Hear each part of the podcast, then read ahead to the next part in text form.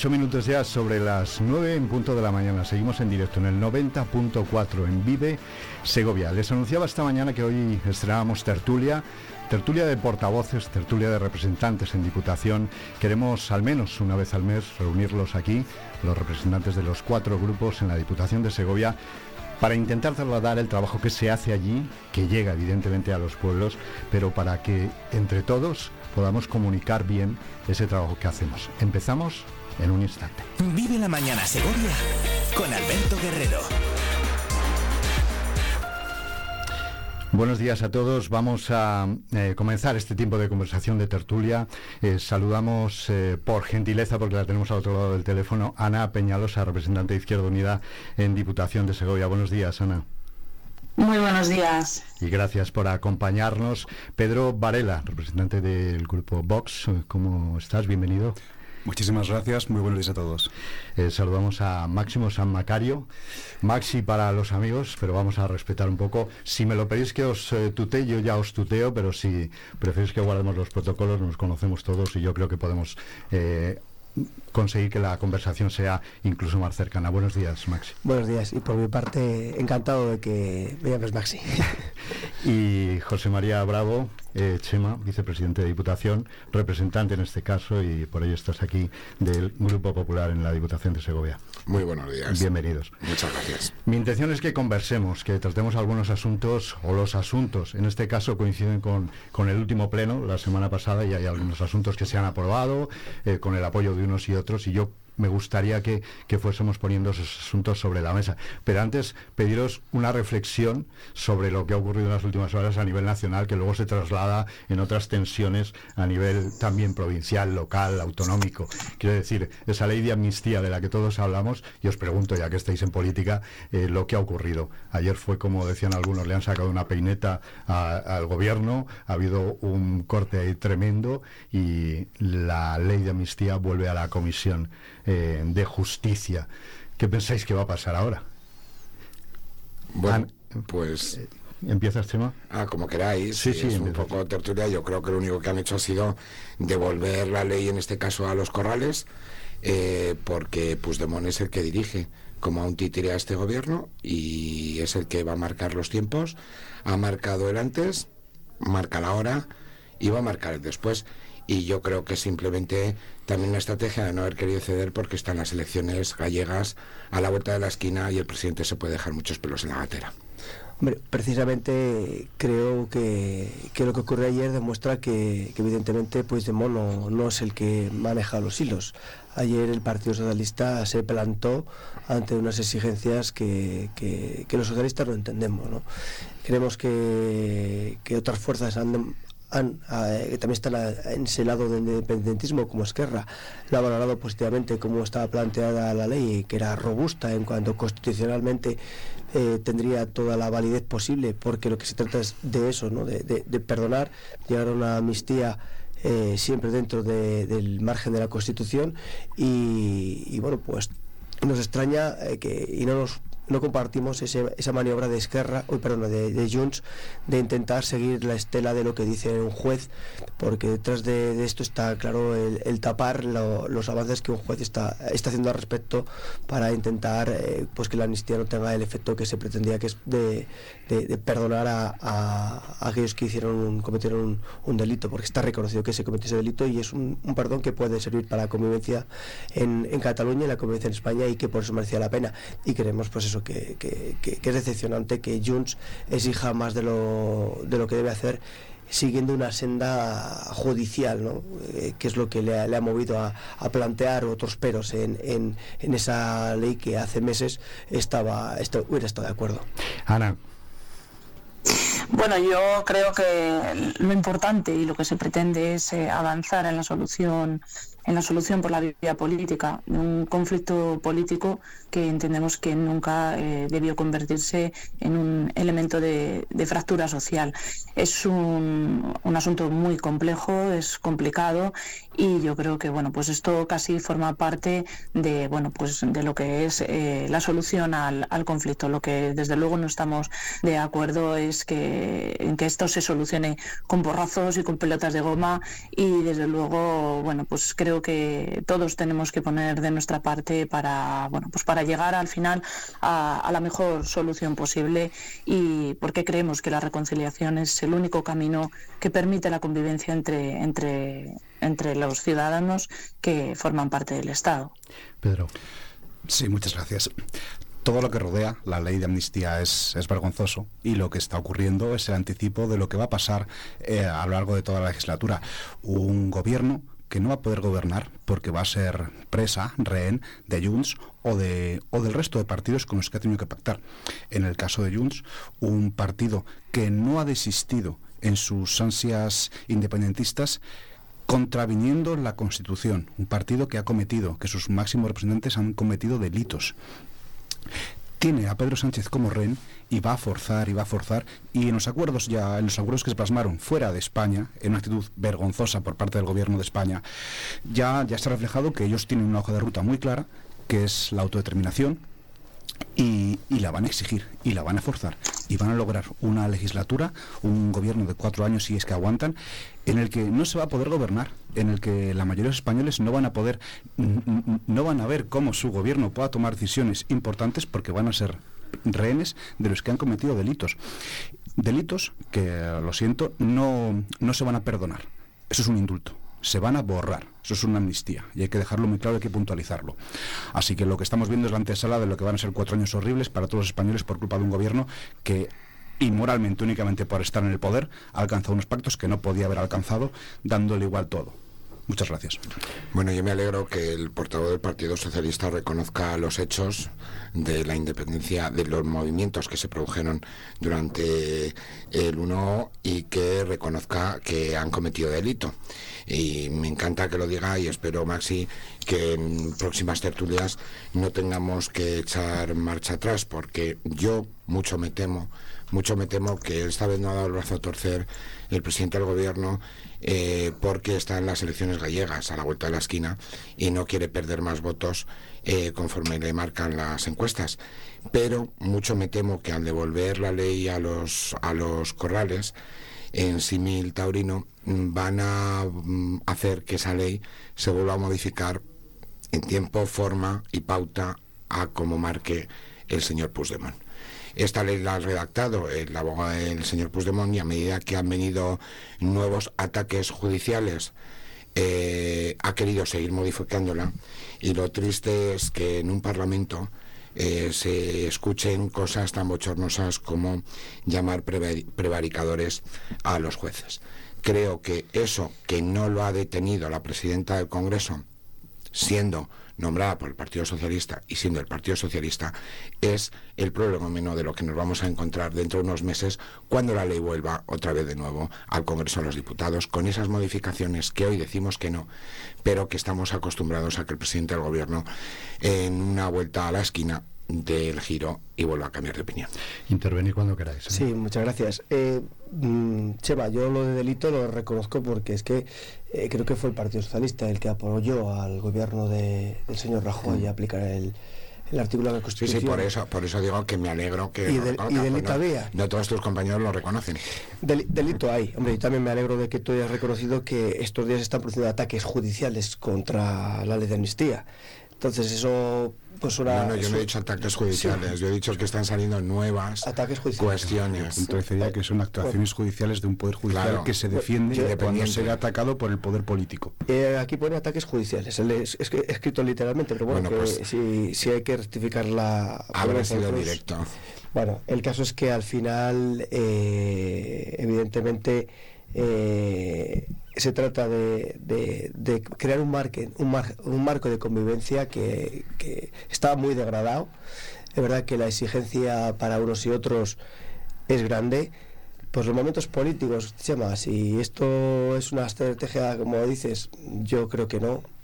Es una forma de mostrar también que el Estado de Derecho está prevaleciendo siempre y busca el Partido Socialista busca el respeto de ese Estado de Derecho, del Estado y nuestra Constitución y, dentro de ese margen evidentemente hay cosas que, a la derecha y a la ultraderecha no, no nos gusta, evidentemente, pero igual que tampoco nos gusta a nosotros que la ultraderecha esté en Castilla y León mandando y, quitando, borrando la, lo que es un pacto eh, nacional como era el reconocimiento de la violencia de género. Pero bueno, eso es verdad que, que también nos gusta hablar de partidos que han sido delincuentes y Bildu en sus filas puede tener gente muy afín que se fina a ETA, pero yo soy de los que viví la época en la que me levantaba por las mañanas temeroso de que hubiera habido atentado de ETA y lloraba cuando veía atentados de ETA y gracias a Dios eso no ocurre y creo pues que algunos compañeros tuyos Maxi perdona que te diga yo creo que se les ha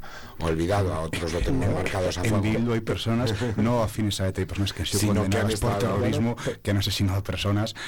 Es una gran diferencia. Y que se les ha perdonado eh, cuando estaba demostrado que habían sido ellos los instigadores los cerebros y en algunos casos los secuestradores. no creo que a nadie se le perdonado nada. Creo que han pasado por justicia y han pasado. bueno, algunos no han pasado ni por la Bueno, pues algunos han pagado y los que han pagado han cumplido con, la, con nuestro estado de, convivencia que nos hemos marcado.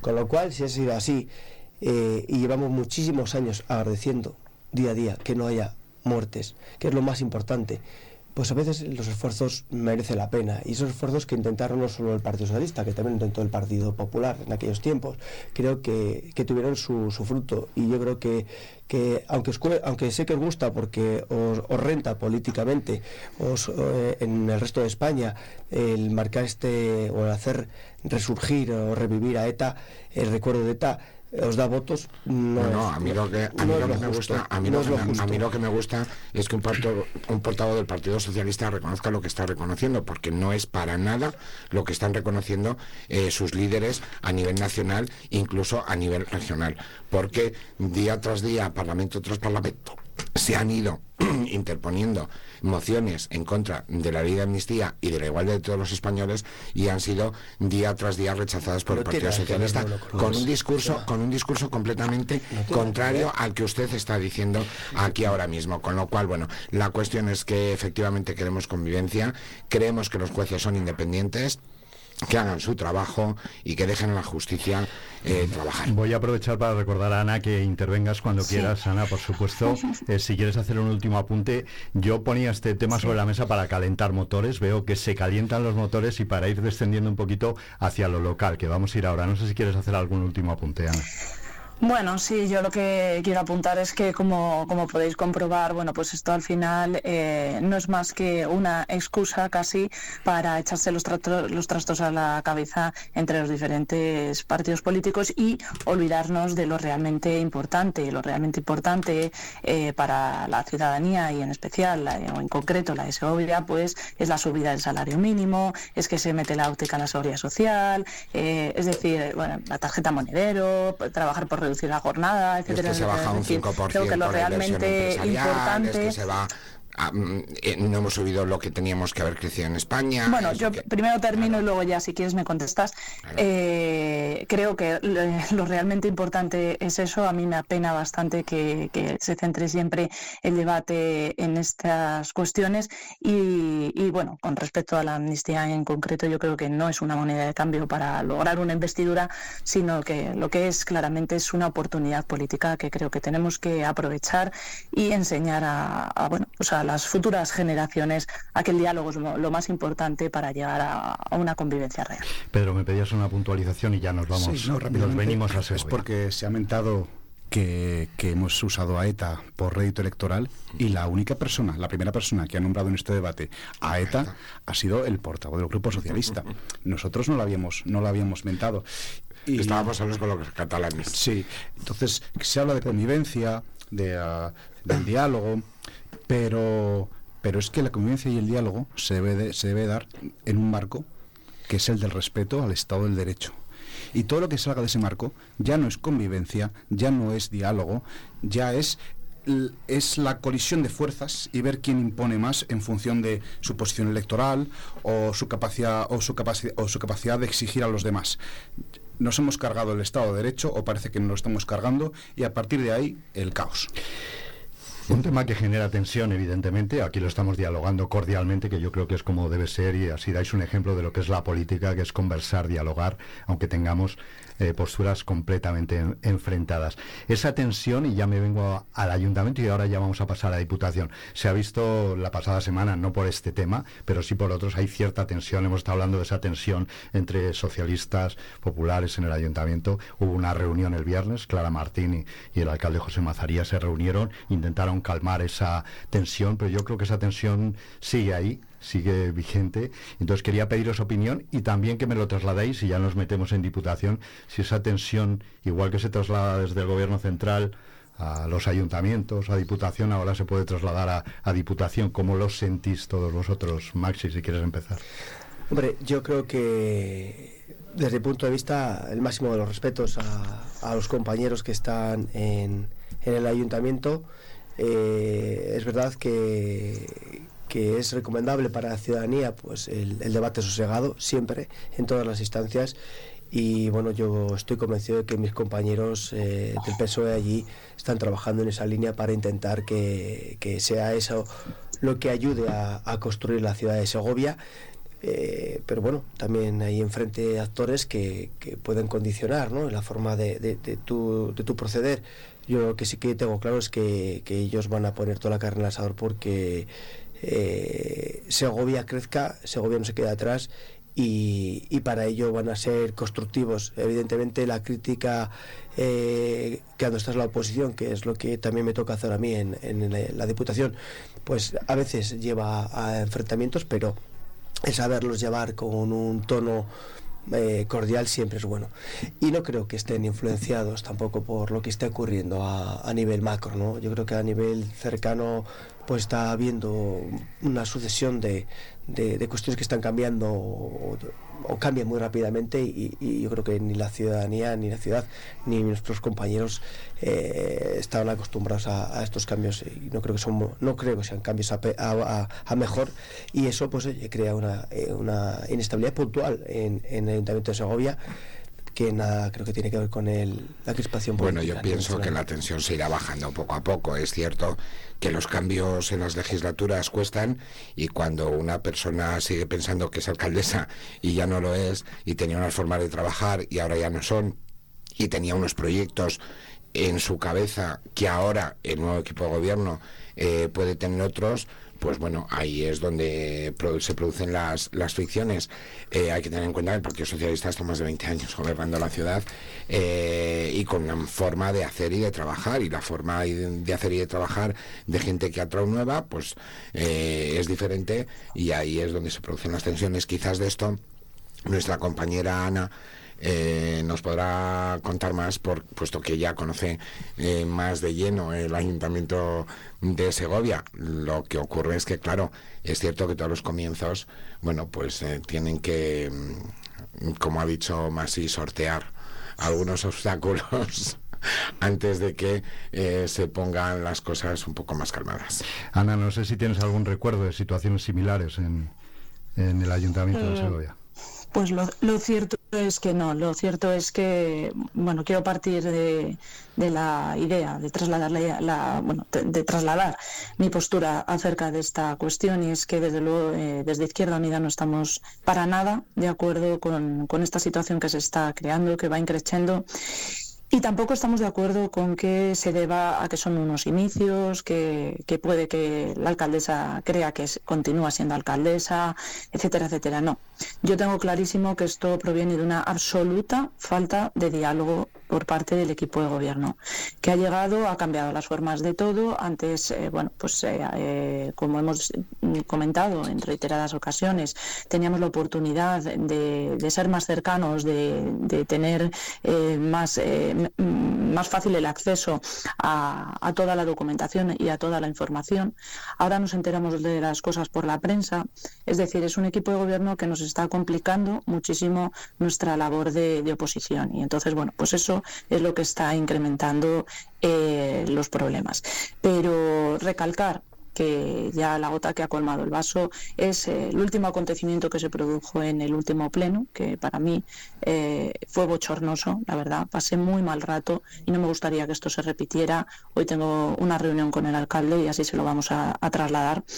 Eh, me pareció bochornoso porque, bueno, pues públicamente en un pleno en el que podía haber estado toda Segovia escuchándolo, eh, bueno, pues la, portavoz del, Partido Popular eh, manifestó y acusó a, Clara Martín de haber tratado mal a los funcionarios de la casa. Me parece que es algo muy grave y que desde luego mm, nosotros desde Izquierda Unida rechazamos absolutamente y que desde luego no se puede volver a, bueno, lanzar esto, Ana, lanzar esto me parece efectivamente mm, tiene que haber una cuestión de peso pero ninguno, ni tú ni yo estuvimos ni hemos estado. Yo conozco otras versiones y cuanto menos hasta considero delicada la forma que la concejala dijo las cuestiones. Y esto lo debe de dirimir el equipo de gobierno y lo debe de dirimir eh, efectivamente los concejales del Ayuntamiento de Segovia. Yo como portavoz de la Diputación no sé quién para hablar de los compañeros en, el Ayuntamiento, pero sí conozco eh, cuestiones y creo que, bueno, efectivamente nadie quiere que esos sucesos eh, ocurran en un pleno cuando tiene que haber un debate sosegado aunque a veces que se calientan los ánimos, muchas veces por la vehemencia que tenemos eh, muchos portavoces, pero eso no es cuestión de echar eh, toda la culpa, como estás haciendo en este momento, al equipo de gobierno, a la portavoz del ayuntamiento, sino todo lo contrario. Hay sucedido hechos, es que yo lo sabes igual que yo, y eso es lo que tienen que dirimir entre ellos. Es que yo creo que con independencia de lo que ocurra puertas adentro, jamás se tuvo que mencionar nada en un pleno municipal. Y eso es lo más grave que ha ocurrido, porque de puertas adentro pues puede ocurrir lo que ocurra y las cosas se solucionan, se dialogan, etcétera, etcétera. Pero lo que no tiene que ocurrir es lo que hizo la portavoz del Partido Popular y eso lo voy a decir claramente. O sea, no me voy a callar porque me pareció bochornoso y espero que no se repita. Desde Izquierda Unida nunca hemos eh, Mm, ni vivido, ni, ni presenciado, ni, ni, mucho menos formado parte de un, de un espectáculo bochornoso como este y queremos manifestar nuestro total rechazo, nuestro total desacuerdo y que esperemos que no se vuelva a repetir. Bueno, un apunte, Pedro, y nos vamos a Diputación. que, me si no llegamos. No, me estáis dejando ya, estamos justo en la mitad de, nuestro tiempo, está bien, ahora tenemos, hemos ido entrando suavemente y ahora llegamos a, Diputación, Pedro, cuando quieras. Que en, que en política local, en el Ayuntamiento de Segovia, se llegue a este nivel de, de enfrentamiento, enfrentamiento personal y descalificaciones personales, no es agradable, no no tendría motivación de ser y es algo que yo entiendo que con el tiempo se irá poco a poco, las aguas se irán calmando y se podrá trabajar por todos los políticos en favor de la ciudad de Segovia. Se juntan varios factores. Por un lado, un Partido Socialista que está acostumbrado, estaba acostumbrado a gobernar Segovia y a lo mejor no acepta o no como debería aceptar el que ya no gobiernan. Por otro lado, un Partido Popular que aunque los comienzos son difíciles y es cierto que ha una ciudad enquilosada tras años de falta de desarrollo y falta de proyectos y una gestión que tal vez hubiera sido mejorable la pasada, pues el Partido Popular puede, puede que haya tomado decisiones que hayan sido polémicas, que no hayan sido acertadas, que el tiempo, el tiempo lo irá diciendo. De todos modos, hacer una pequeña reflexión que es que los ahora parece que los adalides de la buena educación y las buenas formas eh, son los representantes de la izquierda, cuando ellos alegremente nos tildan de ultraderecha, de no respetar la democracia. Pero hacen sin un Pedro. Claro, hacen sin voces de, de, no respetar y no creer en la democracia, de no respetar los derechos humanos. Entonces, nosotros vamos a decirles a los, de, a los de izquierda que tampoco ellos son adalides de la moral como para dar lecciones de educación y comportamiento. No creo que sea un insulto llamarte ultraderecha, ¿no, Pedro? Está la izquierda, la. Bueno, no respetar los, derechos humanos, no, no, respetar los derechos humanos, como se dijo en el anterior No conocer la violencia de género. Bueno, bueno. No reconocerla. Pues algo, algo, algo hay de derechos humanos, ¿no? Y, pactar y compactar y Mentar, mentar la violencia de género cada dos por tres cuando uno tiene otra cosa que mentar. Cuando... hay muchas cosas que mentar, estamos hablando de eso. eso, eso parece como antes, con la ley de amnistía, sacar la violencia de género. ¿Por qué? Porque parece que es la única forma de atacar a Vox.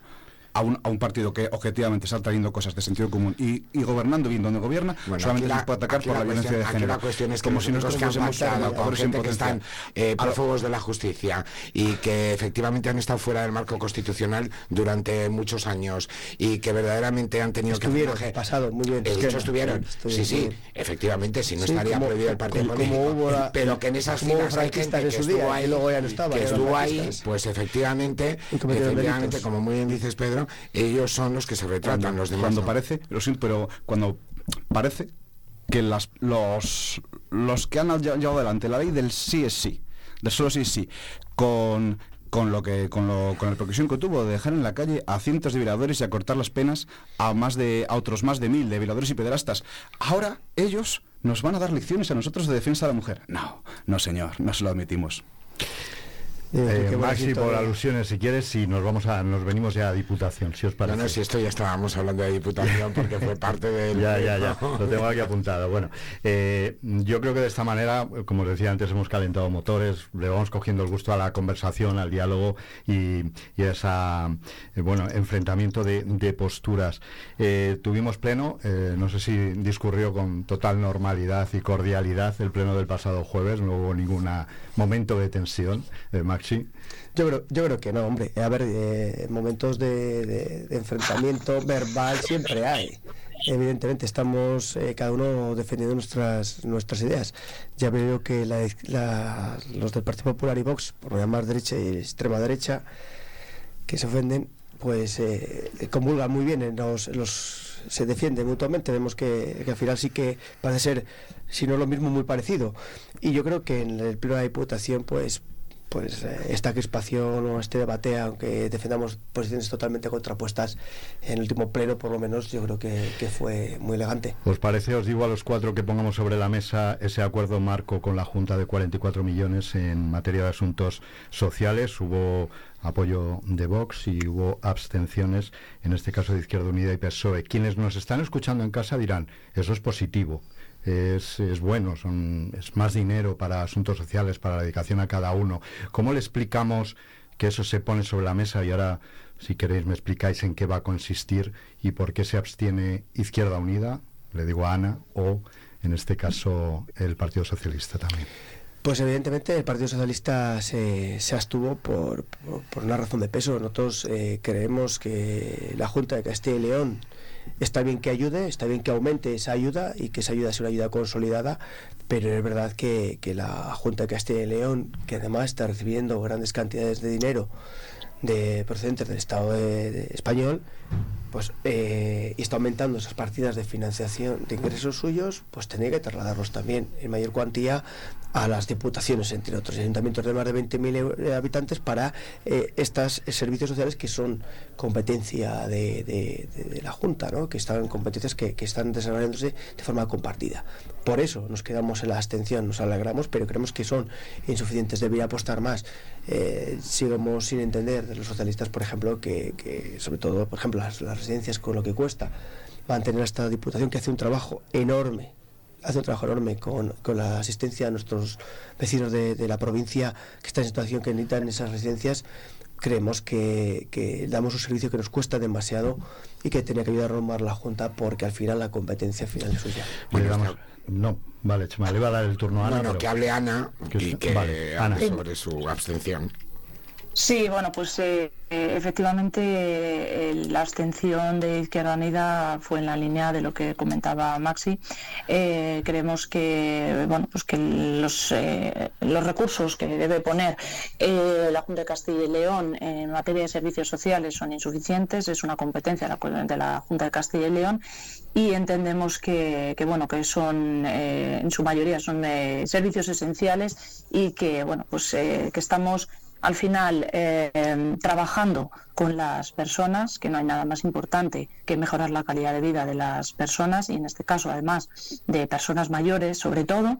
Estamos hablando de dependencia, estamos hablando de ayudas a, familias eh, con eh, necesidades importantes y estamos hablando de infancia, estamos hablando de un colectivo vulnerable al fin y al cabo y bueno, pues creo que hay que centrar en, poner todos los recursos que sean posibles sobre la mesa y llegar a, todo lo que eh, a todos los a todos los servicios que se pueda porque bueno pues como digo eh, debería ser el objetivo principal en esta en este y en todos los, mandatos claro. Y en este sentido bueno pues eh, dentro de lo que es el acuerdo marco y, de la financiación que se recibe pues eh, nuestra abstención vino en ese sentido. Abstenciones eh, por un lado el lógico apoyo del, grupo popular como lo podía ser y ahora vamos también contigo entre otras cosas porque este acuerdo marco es muy beneficioso para la institución provincial. Durante los últimos años ha ido creciendo en, cuantía económica.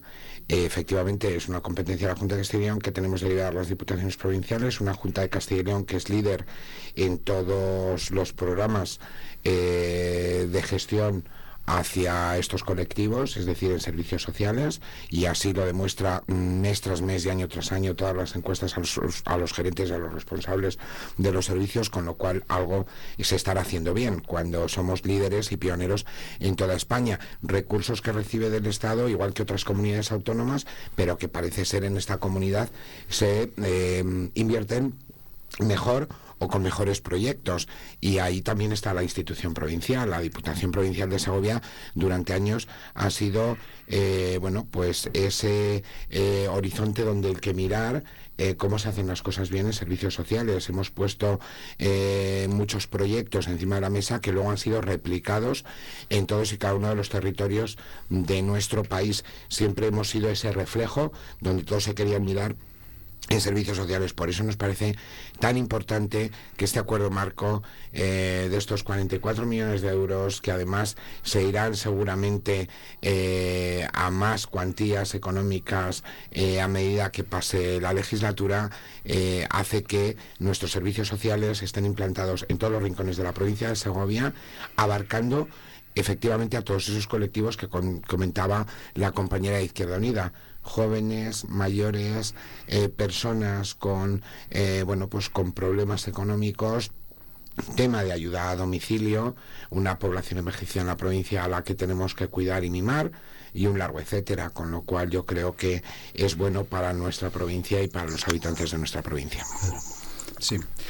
La, la labor que está haciendo la Junta de Castilla y León pese a ser una comunidad históricamente y actualmente maltratada por los gobiernos centrales, al igual que ocurre en particular con la provincia de Segovia, está siendo una, buena labor. Ahora mismo la industria, el empleo, la situación de servicios sociales en Castilla y León están muy bien creciendo, mejorando muchísimo y mucho mejor que en otras comunidades autónomas que tienen más, más dotación económica.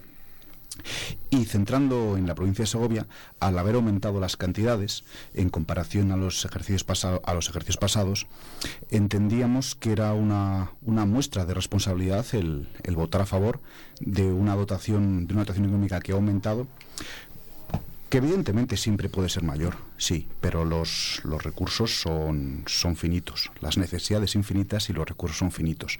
Entonces, partiendo de esa responsabilidad de un acuerdo que, que es bueno, que ha aumentado mucho, que ha aumentado mucho la dotación y en el marco de la buenísima gestión, eh, gestión, que está haciendo la Junta de Castilla y León, entendíamos que era nuestra responsabilidad votar a favor. Maxi, ¿algún apunte, Juana, de este tema? Bueno, a mí me gustaría recalcar que efectivamente pues eh, hay que cuidar este, los servicios sociales y en este sentido, bueno, pues eh, recalcar, no sé si, si ahora a continuación hablaremos de ello, que en este sentido habría que tener en cuenta las condiciones laborales de las trabajadoras, y digo trabajadoras porque en su mayoría son trabajadoras del servicio de ayuda a domicilio, eh, y no haber tenido que llegar a prorrogar el contrato eh, actual, sino haber tenido ya la licitación para poder empezar de nuevo el contrato con, con, el nuevo convenio. Pero bueno, supongo que será un tema que tratemos. Bueno, le recuerdo a la portavoz de Izquierda Unida que llevamos siete meses de legislatura y no hemos necesitado 30 meses como usted necesitó para hacer el nuevo borrador y, la nueva licitación. Sí, tampoco les, tampoco les, ha, les ha interrumpido una, una pandemia. Bueno, bueno, bueno, bueno. Aquí hay excusas para. Bueno, bueno, bueno, no. No, no, no, le parece una excusa la pandemia. Nosotros durante la pandemia. No, Bueno, pero la, pandemia les parece excusa para cuando quieren que les parezca excusa y cuando no, no. La pandemia, se siguieron las diligencias pertinentes en las licitaciones que hubiera que hacer en cada momento. O sea que no mm. puede decirme usted que le aseguro, le aseguro que en el Ayuntamiento de Segovia, eh, vamos, no creo que usted haya gestionado la, la, pandemia en el ayuntamiento de, Segovia como, lo hicimos nosotros. y le puedo asegurar que, no, hemos cesado no hemos cesado en nuestro empeño de que el convenio, eh, que el, contrato, la licitación recogiera eh, todos y cada una de las reivindicaciones de las trabajadoras. Nos hemos reunido en multitud de ocasiones y creo, que es de tener en cuenta que entre las negociaciones con los sindicatos eh, y además, como digo, la pandemia de por medio y eh, que no es la pandemia en sí y no es una excusa, es que obviamente la pandemia dio lugar a, baja de, a numerosas bajas de trabajadores y trabajadoras de, la institución municipal, del ayuntamiento, como ocurrió en, otros lugares. Y desde luego lo que no voy a hacer es exigirles a esas personas trabajadoras, a esos funcionarios y esas funcionarias que realizan eh, un mayor esfuerzo eh, en aquella época del que del que podía corresponder ¿no? Eh, desde luego creo que yo estuve al lado de, del personal de mi concejalía todos y todas los, lo sufrimos como el resto de, de los ciudadanos de, de, nuestra ciudad y de nuestro país y del mundo entero. Y creo que, que hice un trabajo de velar por los intereses del ayuntamiento por sacar las contrataciones a tiempo o en el mayor tiempo, en, el menor tiempo posible, pero siempre conjugándolo desde luego con eh, las dificultades que nos estaba suponiendo la pandemia en una concejalía como la de servicios sociales. ya no, solo por, no solo por eh, la adaptación de los servicios a las circunstancias, sino como digo, por eh, la falta de personal en esos momentos. Pero aún así, pues continuamos trabajando y continuamos pues manteniendo todas las reuniones necesarias con los representantes de, los sindicatos para llegar a un, consenso. Aún así, sabíamos que el convenio se estaba trabajando, porque así nos lo trasladaron los sindicatos eh, igual que, seguramente lo hicieron con la Diputación. Sabíamos que se estaba trabajando el convenio. Sabe perfectamente la gestión que ha hecho a nivel de servicios eh, sociales. Bueno, eh, sabíamos que se estaba trabajando el convenio y bueno, pues alargamos también el proceso para poder incluir las, no, las tablas salariales que del nuevo convenio, ¿no? Y así se ha hecho. Terminamos y cuando yo me fui, pues así lo dejé, lo dejé rematado para que ahora el Partido Popular ya lo tenga sobre la mesa. Pues nada, se lo agradecemos muchísimo, igual que le agradecemos. Solo pido que no hablemos a la vez porque si no no Igual que le agradecemos eh, los más de 500.000 euros que ha dejado de cobrar eh, en el servicio de ayuda a domicilio, también se lo agradecemos. No, no deja de cobrar, no deja de cobrar, no se confunda. con no se confunda. De, de seis meses, parece que en su concejalía o la gestión no deja de cobrar porque los está cobrando. Bueno, bueno, pero que ha, sido todo con retrasos, parece ser en su concejalía. bueno, porque era todo discutible y ha sido todo, eh, ha tenido que ser todo valorado por los servicios eh, eh, tanto de intervención del ayuntamiento como jurídicos. Ya me pero, no, por favor, os pido respeto. os pido respeto en los turnos porque en radio si, ya me deja, si ya me deja la señora portavoz de Izquierda Unida, volviendo a la Diputación, nosotros nos hemos adelantado. Es decir, nosotros hemos sido los que hemos denunciado este, este, este contrato para sacar esa nueva licitación, pero efectivamente teníamos que prorrogar el que había para no dejar sin servicio. Y lo hemos hecho solo y exclusivamente para mejorar a todo el personal que trabaja en asistencia a domicilio y en ayuda a domicilio en la provincia de Segovia. Que hemos hablado aquí un momentito, uh, Maxi, dime, un apunte. Sobre este asunto. Sí, sobre este asunto. Sobre el asunto de, lo de la Iba a conectar con otro asunto, pero rematamos sí, este. Sobre el asunto de la ayuda a domicilio que, se, se, trató en el, en el pasado pleno, yo creo que, Chema, que digamos, que intentes mm, echar la culpa más a otros que, que a la Diputación por trasladar la, la, responsabilidad a Ana por su, su, puesto de trabajo anterior, o por su dedicación en la no, lo único que hago más, perdona, lo único que hago es que, claro, que alguien te diga lo que tienes que hacer cuando la persona que ha gestionado en esta cuestión ha tardado 30 meses en hacerlo y a nosotros las pida. Circunstancias muy diferentes, bueno, en cualquier caso estaba comentando, Chema, yo, por favor, respetar que yo, yo os, he, respetado a vosotros. Sí, sí, por supuesto. Creo que, a ver, eh, si es verdad que Ana, lo que ha pasado ahí lo desconozco y no entro en valoraciones a ninguna. Eh, lo que sí que creo es que aquí la Diputación llevamos muchos años gobernando el PP, ¿no? Y de esto sabemos cómo va. Y los servicios sociales lo tenemos súper controlado. Y, si, tenemos, y si tenemos mucha voluntad de verdad de ayudar y de acercarnos a las necesidades y los derechos de los trabajadores y trabajadoras, bien podíamos haber hecho los deberes mucho antes. Es una realidad. Es una realidad. Independientemente de lo que ha ocurrido en otros sitios, aquí en esta casa se puede haber empezado esto en agosto o septiembre pasado. No hubiera ocurrido lo que hubiera ocurrido, porque sabemos que cuando inicias unos pliegos luego pasa cualquier cosa, pero si la Diputación tan convencida estaba de defender los derechos que venían ya reconocidos en diciembre anterior de esos trabajadores, unas nuevas tablas salariales y unas nuevas condiciones, lo podía haber hecho perfectamente. Y ahora la prórroga es el mal menor. Se podría abrir de otra manera. En esta recta final eh, os tengo que dejar a las 10 porque tenéis todos asuntos eh, que continuar. No quiero que dejemos hablar de juventud y quiero dejar sobre la mesa ese plan de carreteras que pedía el Partido Socialista. Hemos tenido esos episodios de inundaciones, hemos hablado mucho de carreteras, se habló también en el Pleno, el diputado encargado de, esa materia.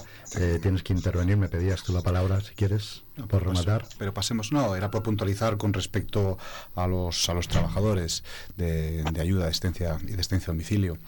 Es el, yo comparto que la Diputación podía haber, haber tenido mayor celeridad para haber mejorado sus condiciones pero parece que se acusa a la Diputación de, no haber contemplado unas, unas, unas mejoras salariales en cuanto a, la indemnización por kilometraje cuando estas últimas se produjeron a poco antes, poco antes de verano, no, no afectaba al convenio marco que firmaron en su momento los sindicatos y al que estaban acogidas las, eh, las trabajadoras y los trabajadores de la asistencia de eso se habló, Pedro. Y sí, por eso mismo. Es que, y, pues entonces, ya que vamos a hablar, hay que recordar que, presentaron Izquierda Unida y el PSOE una moción que pedían algo que legalmente no tiene no tenía no tenía que ver con ayuda a domicilio Pedro claro esas eran las aulas sociales y estos son la ayuda a domicilio.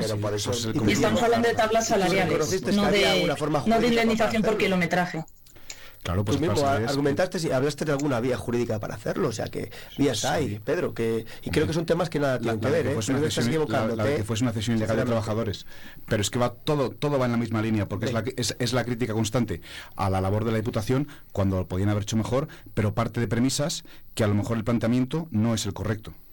Desde el Grupo Socialista el jueves pedíais una creación de un plan eh, provincial de juventud y un plan de carreteras. Hablamos de juventud, lo apuntaba antes Chema, hablaba de la dedicación a los jóvenes. Hubo un rechazo de esa moción. Eh, ¿Qué es lo que vosotros planteabais y por qué ese rechazo? yo creo que, que utilizar siempre el argumento de que se está trabajando de forma transversal con la juventud, pues creemos que no es suficiente. Es decir, hay que tomar medidas concretas y directas y ponerlo en el foco. Cuando se habla de despoblación y se pone el foco en la despoblación, en que todas las políticas tienen que tener ese componente de despoblación, se consiguen más cosas. De igual manera, si creemos que el poner el foco prioritariamente en la juventud para conocer a través de ese Consejo de la Juventud cuáles son los problemas que los jóvenes tienen, que no se trata de hacer un informe con un montón de folios que luego tenemos que tirar a la papelera, que no se trata de eso. Hay que ir un poco más allá. Hay que ver que detrás de ese consejo hay ideas de lo que está funcionando mal y cómo los jóvenes creen que se puede solucionar. Como un paso previo, inicial, para hacer ese plan de juventud, que esto es solo una parte, evidentemente, con políticas directas en vivienda para jóvenes, en trabajo para jóvenes, siempre poniendo ese foco, creemos que se puede conseguir más, se puede conseguir más que como se está consiguiendo ahora, de una forma transversal, porque en todos los temas, claro que hay juventud, evidentemente, pero hay que ponerle el foco, y es lo que pretendemos los socialistas, es lo que por eso llevamos esa moción, ¿no? Poner ese foco, porque creemos que esa es la vía para conseguir más lo que está consiguiendo. Chema, y luego vamos con Ana y Pedro. Sí, no, yo fui muy claro en el pleno. Efectivamente, nosotros no somos de planes, porque al final eh, el papel lo aguanta todo, mm, se hacen planes, planes y planes, se trabaja para hacer planes y luego no se desarrollan los planes. Y nosotros preferimos efectivamente, como bien ha dicho eh, el portavoz del Partido Socialista, desarrollar eh, políticas transversales dentro de nuestras áreas, tanto en promoción económica para jóvenes como desde juventud, desde la juventud, desde el propio área eh, de cultura.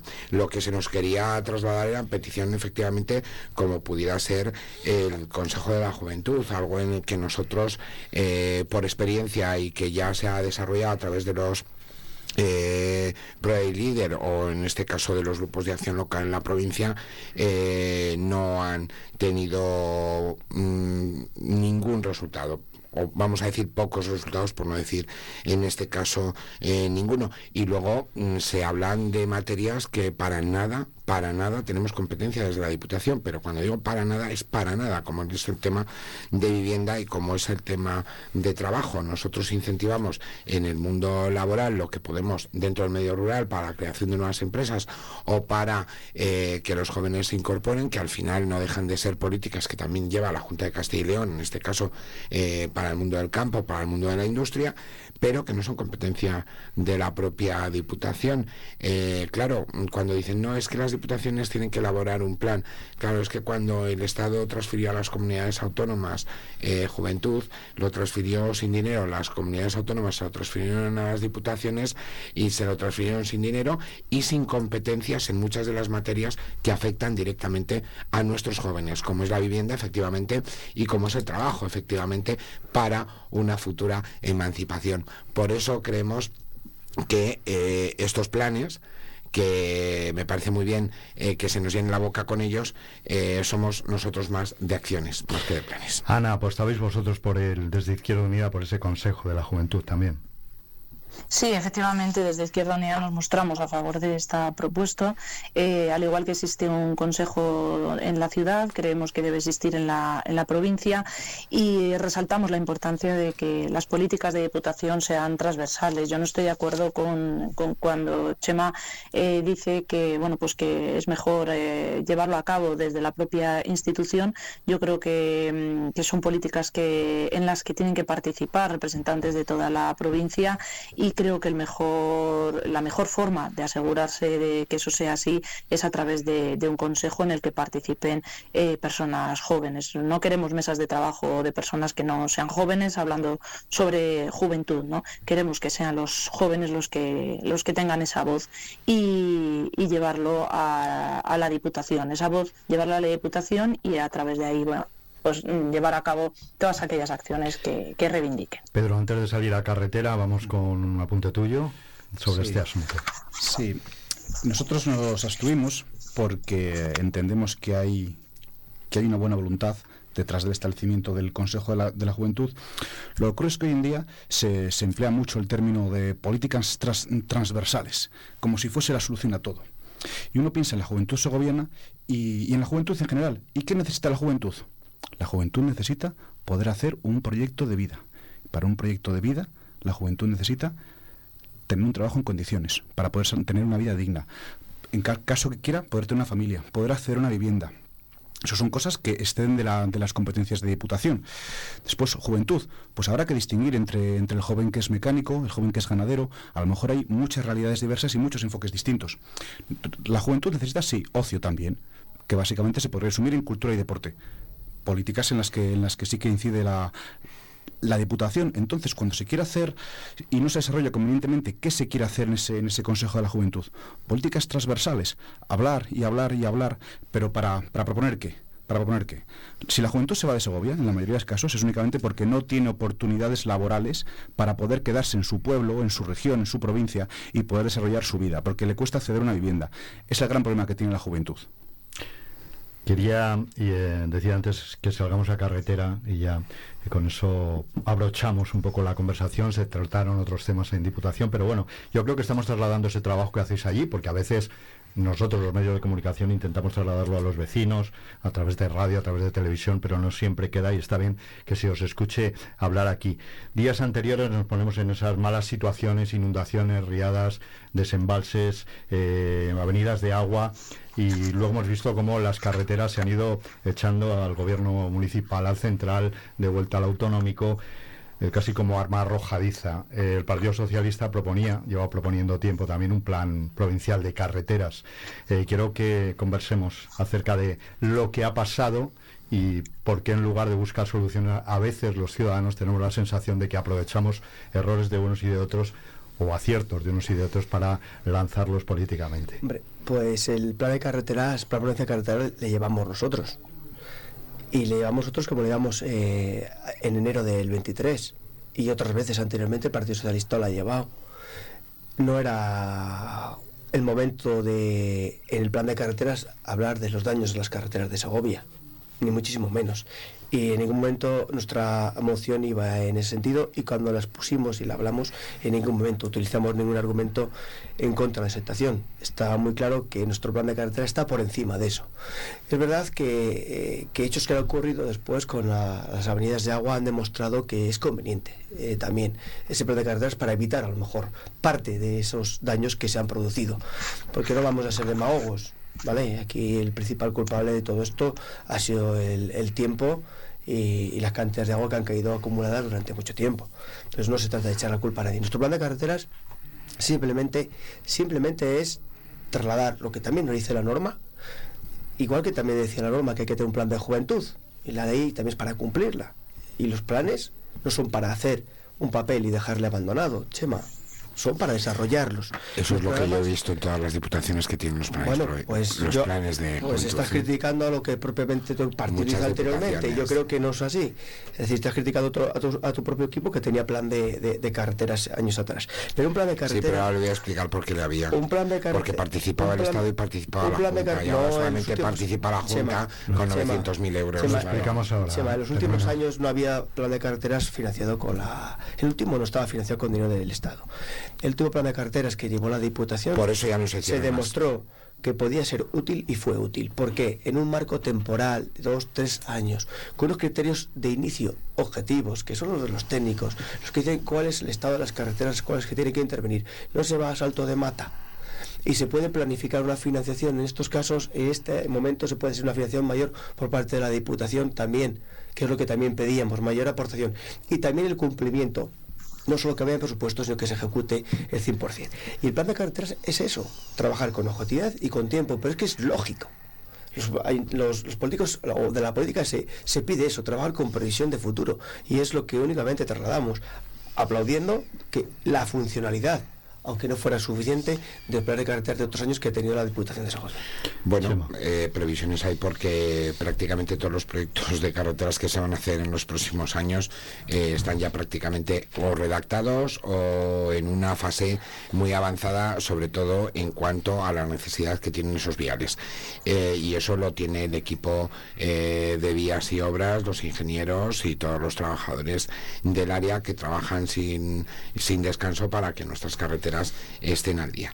Eh, los planes de carreteras, efectivamente, el último plan de carreteras no se hizo con el plan de gobierno, pero se, se, se demostró que efectivamente eh, los planes de carreteras, cuando tanto el Estado como la Junta de Castilla y León como la Diputación de Segovia aportaban unas cantidades a ese plan de carreteras, eh, se podían proyectar mm, obras incluso más faraónicas. Ya sabemos encima con el coste de la vida lo que supone hacer ahora mismo 5 kilómetros de carretera que estamos al pie de unos 300 o 400 mil euros. O sea, hablamos de esas cantidades. Entonces no hacemos plan de carreteras por una sencilla razón. Ahora mismo si tuviéramos una carretera, que la hemos tenido eh, por el tema de las avenidas de agua, eh, si no estuviera incluida en el plan de carreteras, no se podría hacer. Es decir, habría que hacerla con un presupuesto suplementado al área siempre y cuando tuviéramos incorporación de remanentes de tesorería. Entonces, yo creo que es muchísimo más efectivo tener el plan, eh, la planificación en el propio área pero en un plan como tal que al final tienes que seguir a pies juntillas. Pedro, y, le damos el paso a Ana. Sí, nosotros consideramos que el tener un, plan general de carreteras, aunque sea, aunque sea abierto y aunque únicamente esboce los principales objetivos que se van a cometer a largo plazo, permite primero mostrar esa planificación y esa previsión que está viendo y permite tanto a los grupos en oposición como a la ciudadanía conocer la intención a futuro de la Diputación respecto a las carreteras que se van a, que se van a, que se van a hacer, las obras que se van a cometer. Por lo tanto, entendemos que, la Diputación lo podría hacer y que sería, y que sería bueno. No, no pudimos apoyar la moción presentada, como comentamos, porque tenía referencias a la, a la Agenda 2030 y, y, no, y pese a nuestra solicitud no se, no se retiraron. No entendimos y no entendemos que una moción de carreteras de un plan provincial tenga que hacer una moción forzada, aunque sea una coletilla, a la Agenda 2030. Y por eso no pudimos apoyar la moción. Ana. Bueno, pues nosotros también manifestamos nuestro apoyo a esta moción.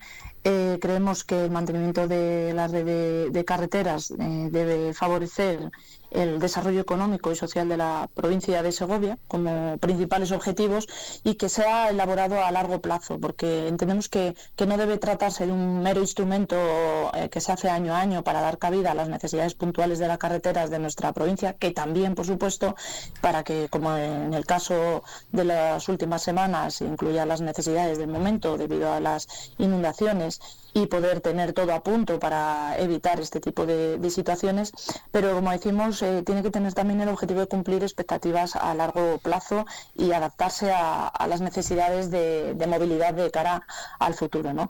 Creemos que tiene que contar con criterios técnicos, por supuesto, y también políticos. Y bueno, pues en este sentido proponemos que, se haga eh, de forma consensuada por los diferentes grupos políticos, eh, a modo de mesa de trabajo, bueno, pues para conseguir optimizar los recursos públicos en relación con las necesidades de, nuestros municipios. Creo que todos los, eh, los partidos tenemos que estar ahí para poner nuestro granito de arena y que no se circunscriba únicamente a las decisiones del equipo de gobierno de, la Diputación.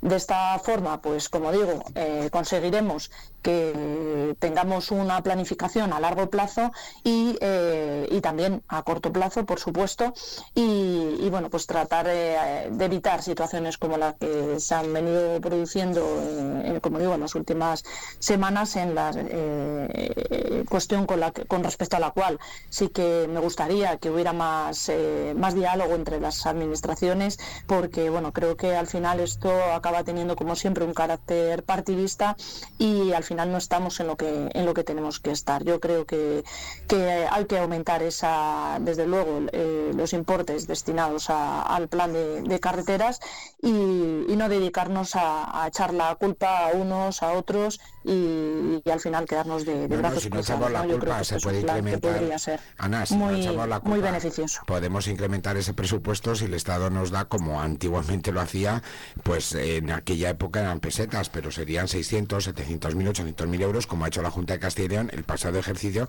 que nos daba 900 mil euros para nuestras carreteras en la provincia. O sea, así de fácil se puede aumentar. Ha demostrado, ha demostrado, ha demostrado esas palabras, Chema, que evidentemente eh, no te importa la idea que ha dicho eh, Ana de decir, no, vamos, a dejar de echar las culpas, vamos a asumir nuestras competencias. Sí, porque tú has, ha dicho que aumentemos el presupuesto, claro. Tú te, has, acordado solo de una institución. ¿Por qué? Porque la gobierna el Partido, no, no, el partido me, Socialista. Me he acordado de las dos. No, la, Junta, Chema, perdona, la Junta Chema, el año pasado lo dio, Chema, este perdona, año Chema, no perdona. Chema, perdona. Claro. ¿Te acuerdas siempre que no se trata de eso? Se trata de, de acordarnos de todos y pedirle a todos. Sí, sí, sí. Y tú ahora mismo te has fallado el inconsciente, seguro, pero te has, referido a quién te has referido. En general yo os, la culpa. os agradezco la cordialidad de la conversación. Espero que hayáis estado cómodos, a gusto, que el mes que viene, si queréis, podemos irnos encontrando aquí en este estudio de mes en mes para trasladarle también esa política que hacéis en Diputación. Los resultados nos gusten más o menos, llegan a los vecinos, pero es un trabajo conjunto sin duda alguna, gracias a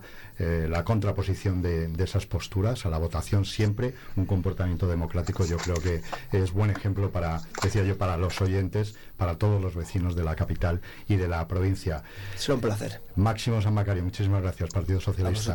Pedro Varela, Vox, muchísimas gracias. Muchísimas gracias a vosotros y a los oyentes. José María Bravo, Partido Popular, muchísimas gracias. Muchísimas gracias a vosotros por dar esta oportunidad a la institución provincial, aunque desde el diálogo y la confrontación de ideas eh, tengan más conocimiento de, lo que se hace, del trabajo que se hace y de lo que los grupos, en este caso de la institución, hacen.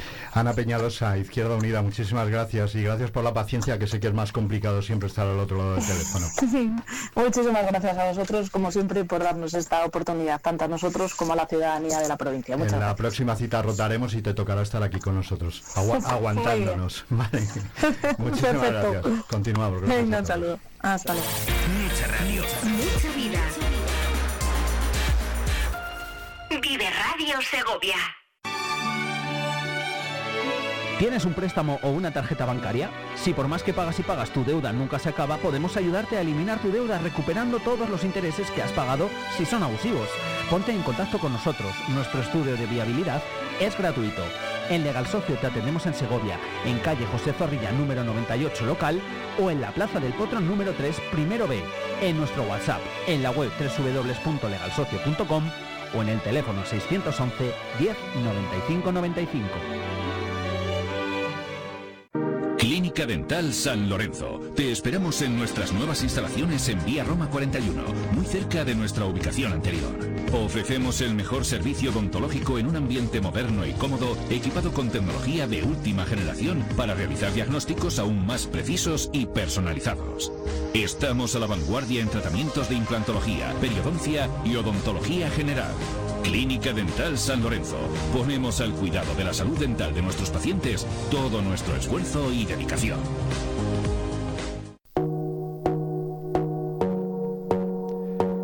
¿Te gustaría sumergirte en la nostálgica belleza de la Segovia de mediados del siglo XX?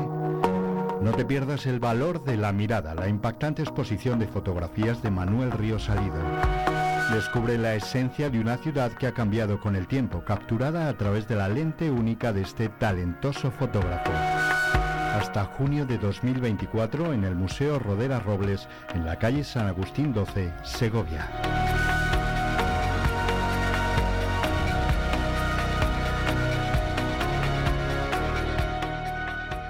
El próximo jueves 1 de febrero, la Fundación Caja Rural te invita a la charla informativa sobre la PAC. El viceconsejero de Política Agraria Comunitaria, Juan Pedro Medina, expondrá los retos, compromisos y novedades a las 12 de la mañana en el Parador de Segovia. Caja Viva, Caja Rural de Segovia, comprometidos con lo nuestro. Vive la Sego con Vive Radio Segovia en el 90.4 de tu FM.